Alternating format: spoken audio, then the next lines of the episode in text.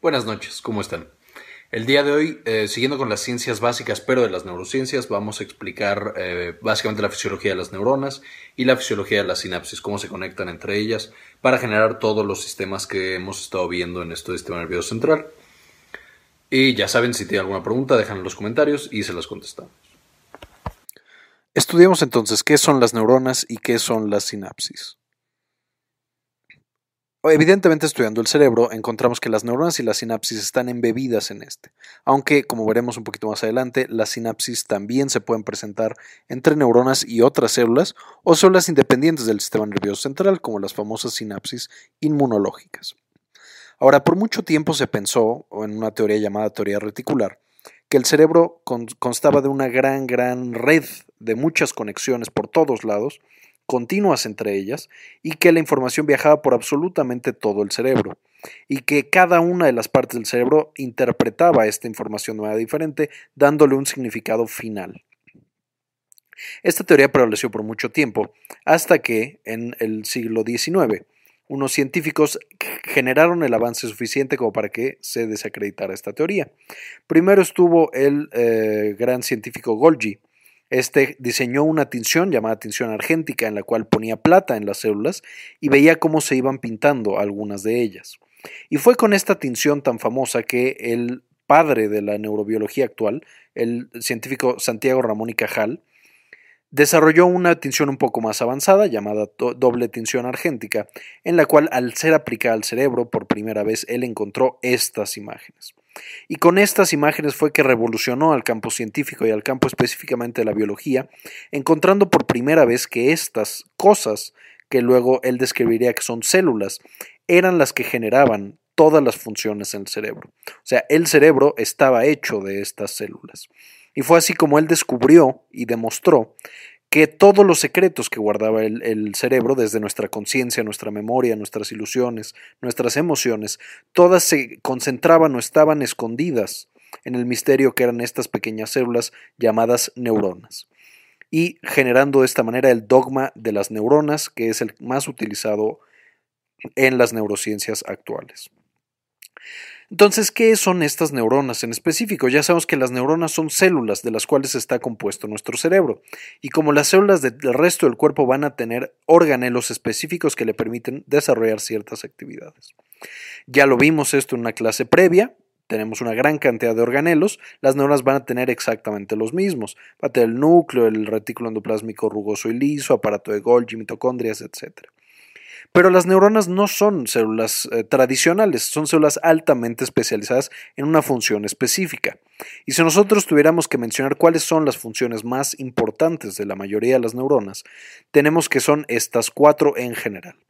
Básicamente reciben y transmiten rápidamente la información, es de un sitio a otro, o sea, empiezan en un punto y lo transmiten hacia otro lado de una manera, mm, digamos, polarizada, o sea, va del punto A al punto B, normalmente no va del punto B al punto A. En ocasiones este sitio es lejano, por ejemplo, en los seres humanos, el nervio ciático que transmite hasta la pierna puede llegar a medir hasta un metro en el cual se tiene que transportar este mensaje y las neuronas tienen que de alguna manera integrar esta información. De manera que en esta clase y en clases subsecuentes vamos a ver cómo es que lo hacen. Si nosotros estudiamos la estructura general de estas neuronas, vemos que tienen más o menos esta forma. Por supuesto, tienen mucha variabilidad dependiendo de la función, de la parte del cuerpo, etc.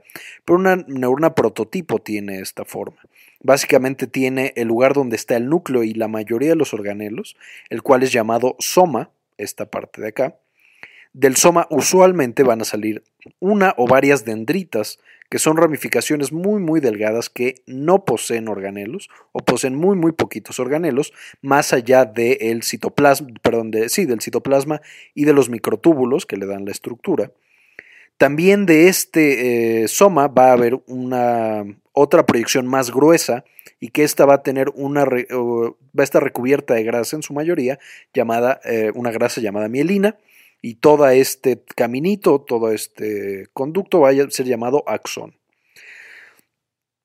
Entonces, este axón se va a ir prolongando hasta llegar a unas ramificaciones también muy delgaditas llamadas axón terminal o telodendritas también se pueden llegar a llamar.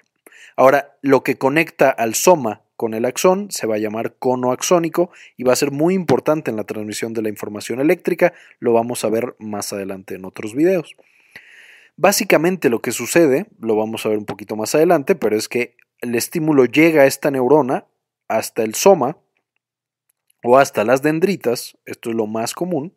Entonces una neurona de acá le manda el mensaje a esta a través de sus dendritas, que es lo más común, o puede ser también a través del soma. Este va integrando la información de estas, no solamente de esta que ya pinté, sino por ejemplo aquí puede haber otra neurona que le manda otro mensaje y otra por acá. Y esta neurona va a ir integrando. Todas las azules vamos a suponer que inhiben a esta neurona, la roja estimula, entonces esta neurona va a irlas promediando, por así decirlo, decide si se va a activar o no, y al activarse en el cono axónico es que empieza la transmisión nerviosa hasta que eh, en las teledendritas o en el axón terminal va a mandar su mensaje a su vez a una neurona subsecuente. Entonces ahora esta lo manda a la siguiente neurona. De manera que la información pasó del punto A o de la neurona A a la neurona B, a través de dendrita, soma y axón, hasta la neurona C. Y esto, especialmente en las neuronas largas que dijimos que miden más de un metro o hasta un metro, es muy importante tener un sistema muy eficiente de transmisión y que sea un sistema también muy rápido. Vamos a ver el sistema en una clase más adelante, pero básicamente lo que tenemos es que apegados a esta neurona en su axón, vamos a tener unas células llamadas células de Schwann, que están en, la, eh, en este axón aislándolo y lo van a aislar para que la información eléctrica pueda viajar mucho más rápido, en algo llamado conducción saltatoria, en estos espacios que no tienen mielina y no tienen, por lo tanto, células de Schwann, llamados nodos de Rambier. Esta es la forma general de una neurona y es en parte su funcionamiento. Aquí lo tenemos otra vez. Ahora, esto tiene implicaciones importantes. Si estamos diciendo que en el soma de la neurona tenemos la mayoría de los organelos, el núcleo, el retículo endoplásmico rugoso, etc., eso significa que la mayoría de las proteínas se producen en el soma, no se producen hasta acá. Sin embargo, si aquí está la comunicación con otras neuronas, tenemos que en esta parte es donde esta neurona debe secretar los neurotransmisores. Es esto es un gran problema debido a que si en el soma tenemos todas las proteínas, necesitamos que viajen a través de muchas veces largas distancias hasta em, el espacio sináptico, la hendidura sináptica y las teledendritas. ¿Cómo lo hace entonces? ¿Qué es el mecanismo que tiene esta neurona para mandar todo lo que necesita al axón terminal y que de esta manera se comunique de manera eficiente?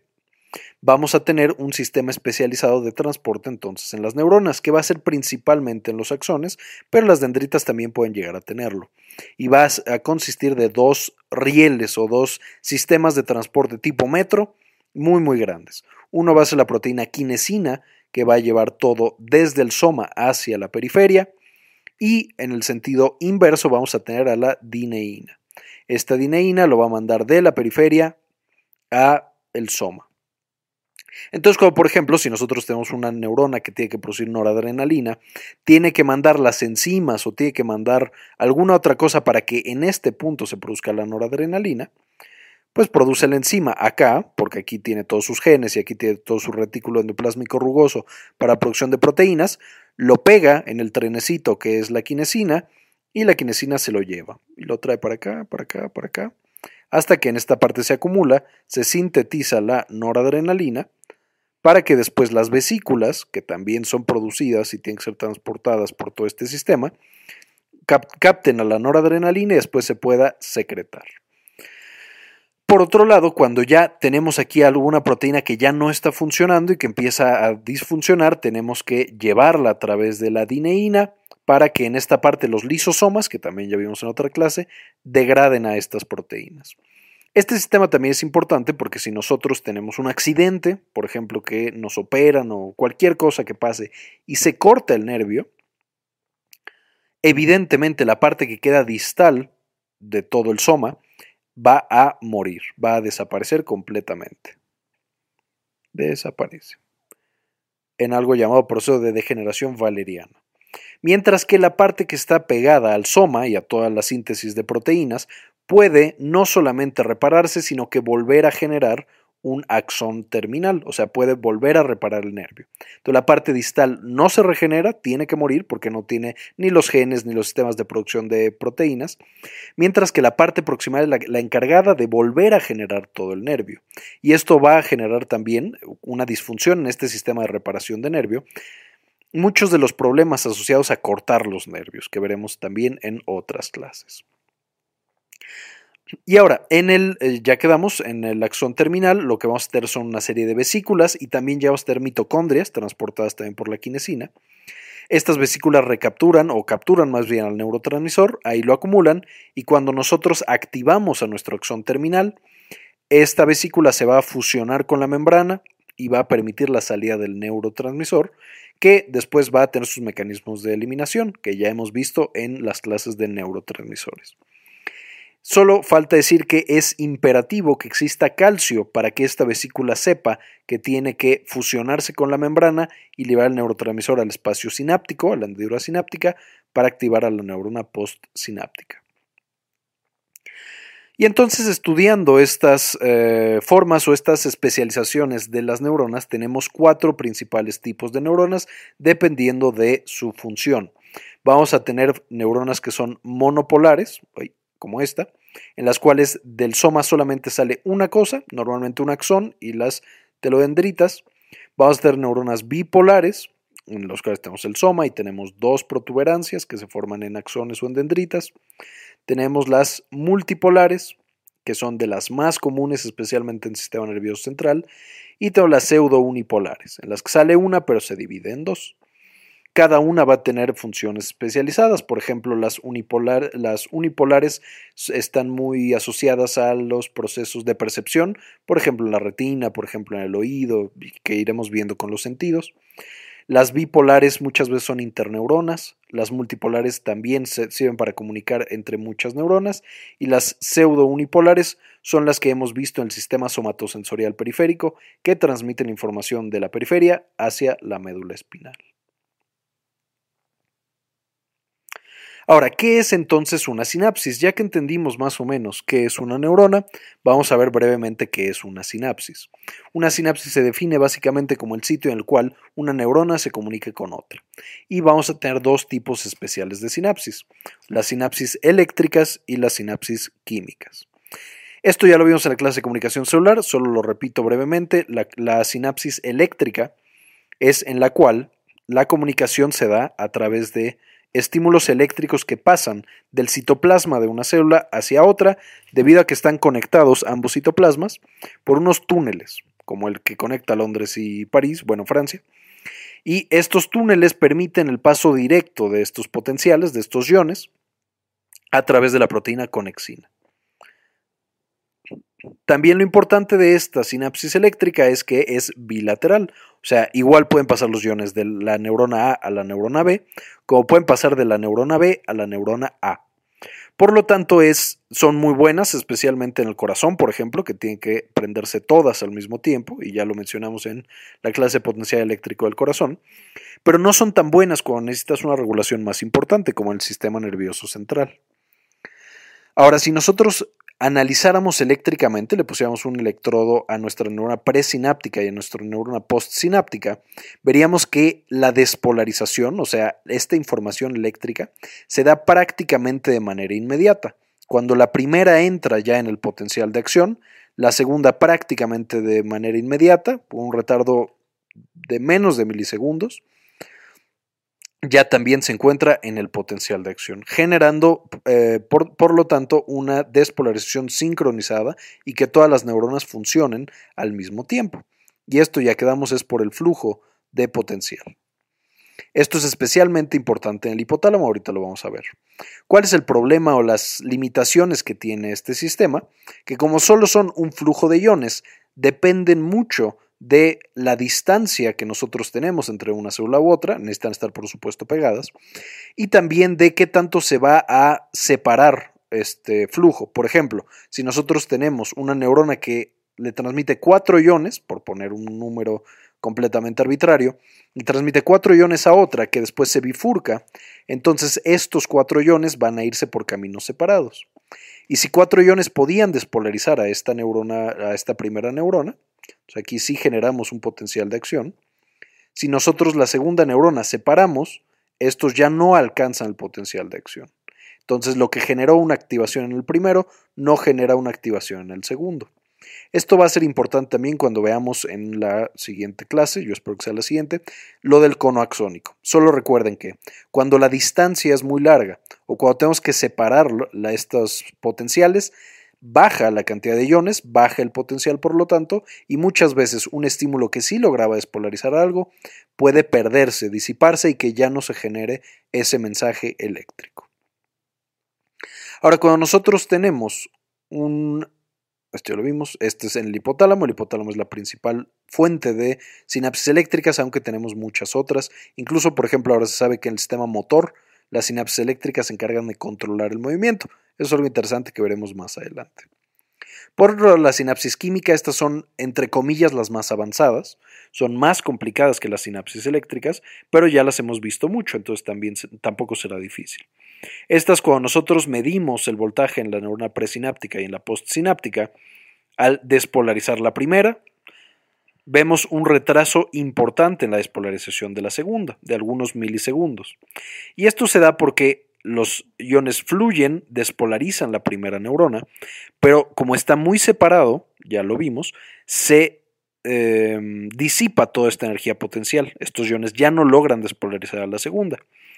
Para despolarizar a la segunda neurona necesitamos la secreción de un neurotransmisor y que se acople a sus receptores postsinápticos, como hemos visto en las clases de neurotransmisores.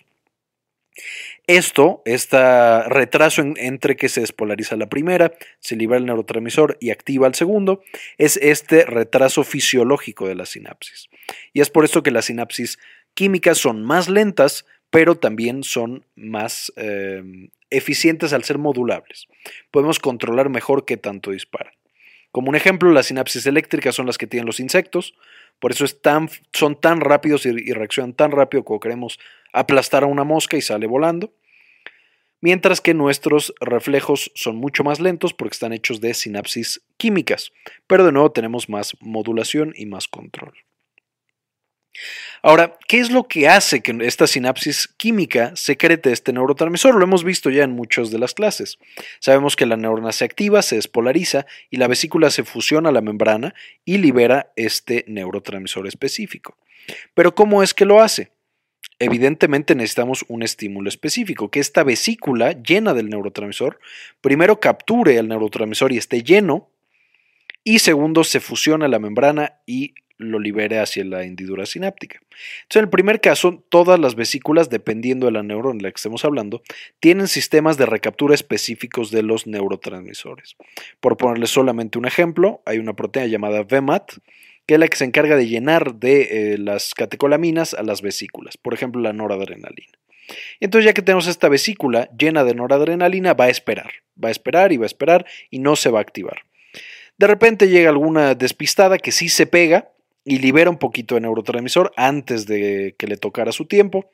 Y a esto le llamamos una estimulación basal. Se llaman micropotenciales. Y estos micropotenciales se pueden, eh, si tú pones un electrodo, vas a detectar que cada hora nuestra nueva postsináptica, a pesar de que tú no le hagas nada, de repente se va a prender así con un micropotencial una o dos veces. Y entonces sabes que las vesículas despistadas se pegan y liberan el neurotransmisor. Pero en general estas estimulaciones son muy muy pequeñas. Ahora, para que nosotros tengamos una liberación de grandes cantidades de neurotransmisores a la hendidura sináptica y por lo tanto activemos suficientes receptores para causar despolarización de la membrana postsináptica, necesitamos organizar a muchas vesículas. ¿Y cómo la neurona le hace para organizar a todas estas vesículas? Pues tiene un estímulo muy específico que se van a llamar proteínas SNARE. Estas proteínas SNARE van a estar en estas vesículas que ya mencionamos, van a estar pegadas, por ejemplo la sinaptobrevina, y van a básicamente ser como las chaperonas, van a llevarlas de la mano. De manera que cuando aumenta el calcio intracelular, por la razón que sea, este calcio intracelular se pega a estas proteínas SNARE, a la, por ejemplo, sinaptotagmina y a la sinaptobrevina, y van a llevarla de la mano hacia la membrana celular. Y estas proteínas NER van a generar todo un complejo. Este complejo lo que va a hacer es, ya que tenemos el calcio, a la, sinaptotagmina, va a llevarlo hacia la membrana, esta sería la membrana, esta sería nuestra vesícula, y todas estas serían las proteínas SNARE. De manera que cuando tenemos el calcio aumentado, van a llevarlo hacia la membrana, se van a fusionar todas este complejo de proteínas SNARE, van a pegar ambas membranas, la de la vesícula y la de la, membrana celular, y van a generar algo que se llama super priming, y después se va a fusionar la vesícula. Y estas mismas, como si fuera un huevo, la cáscara de un huevo, van a abrirlo, a partirlo y a fusionarlo con la vesícula para que libere su contenido hacia el espacio sináptico. Más o menos, esto no se lo tienen que saber, pero 5 moléculas de calcio son necesarias por cada molécula de, o por cada complejo de SNARE para que libere el neurotransmisor.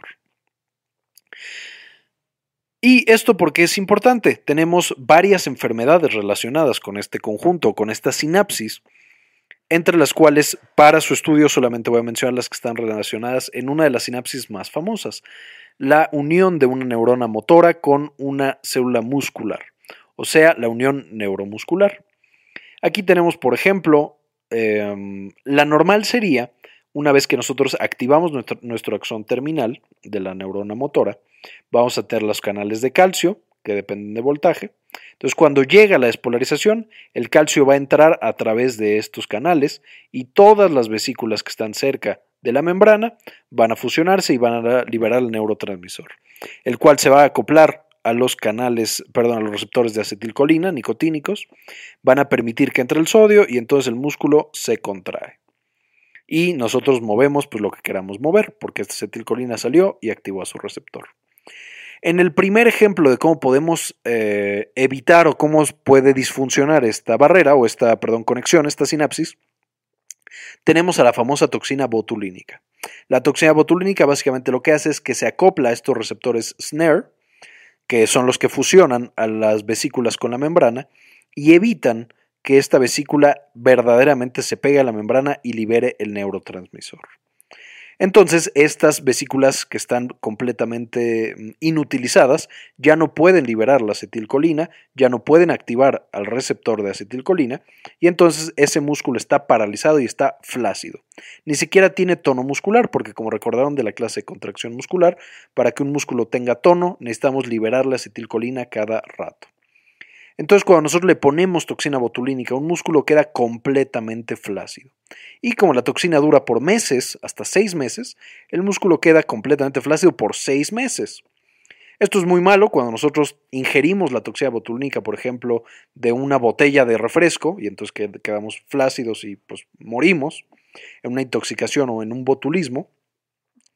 Pero, por ejemplo, cuando nosotros tomamos la toxina y generamos un medicamento llamado Botox, nosotros podemos bloquear el músculo que... ¡Ay, Botox, qué feo lo puse! Nosotros podemos bloquear el músculo que nosotros queramos. Esto puede ser utilizado desde la espasticidad, cuando un paciente tiene el músculo demasiado contraído por un infarto cerebral o parálisis cerebral, lo podemos bloquear y que quede más flácido. O también puede ser con fines estéticos. Las mujeres normalmente, aunque también ahora los hombres se lo aplican, para quitar las arrugas, que el músculo quede flácido y que entonces la piel no quede con esas como mm, estrías o como esas ranuras que a veces son feas. No solo eso, como el complejo de los snares sirve para una gran cantidad de sinapsis, se ha estado utilizando la toxina botulínica para bloquear sinapsis de todo, no solo de acetilcolina, sino de glutamato, de serotonina, de dopamina, etc. Por lo que se ha utilizado también en patologías dolorosas. Si tú bloqueas, en vez del SNARE de la unión neuromuscular, bloqueas el de la, este, el glutamato en la médula espinal, puede ser que el paciente que tiene un dolor intenso y que solo nada le baja su dolor, baje después de la aplicación de toxina botulínica. Por último, cuando nosotros vamos a operar a una persona que necesitamos que esté paralizada, normalmente no se usa toxina botulínica, pero podemos utilizar otros eh, medicamentos que funcionen de una manera similar. Otro problema que, podemos tener es dos enfermedades importantes. Una es llamada miastenia gravis. Esta miastenia gravis es una enfermedad autoinmune. Nosotros generamos anticuerpos, nuestro sistema inmune ataca a nuestros receptores de acetilcolina y entonces por más que nuestra neurona, eh, nuestra motoneurona libere acetilcolina, esta no se puede pegar al receptor de acetilcolina y entonces el músculo no se puede mover quedamos básicamente paralizados por nuestro sistema inmune debido al receptor de acetilcolina. Por otro lado, otra enfermedad autoinmune es el síndrome de Lambert-Eaton. Este síndrome de Lambert-Eaton lo que bloquea es no el receptor de acetilcolina que está en el músculo, sino el canal de calcio que permitiría lo que ya vimos, que las proteínas SNARE se acoplen y liberen el neurotransmisor a la unión neuromuscular. Entonces, el síndrome de Lambert-Eaton se bloquea, hay un anticuerpo que bloquea este canal de calcio y al bloquear el canal de calcio también bloqueamos la fusión de las vesículas. Aquí está el canal de calcio. Bloqueamos la fusión de las vesículas y ya no podemos secretar neurotransmisores, también generando una parálisis que puede matar a esta persona. Y para revisar más del tema, les sugiero que revisen el artículo Wikipedia llamada Neuron. Es muy bueno, muy completo. También, por supuesto, el Candel, el capítulo 2 de eh, células nerviosas y eh, la conducta. Y el Basic Neurochemistry del Dr. Siegel, también muy bueno. Aquí pueden sacar mucha más información para los interesados. Bien, esto fue todo por la clase de hoy. Este, ya saben, cualquier duda, cualquier comentario en los comentarios, no olviden suscribirse. Y como siempre, ayúdenos a cambiar el mundo, compartan la información.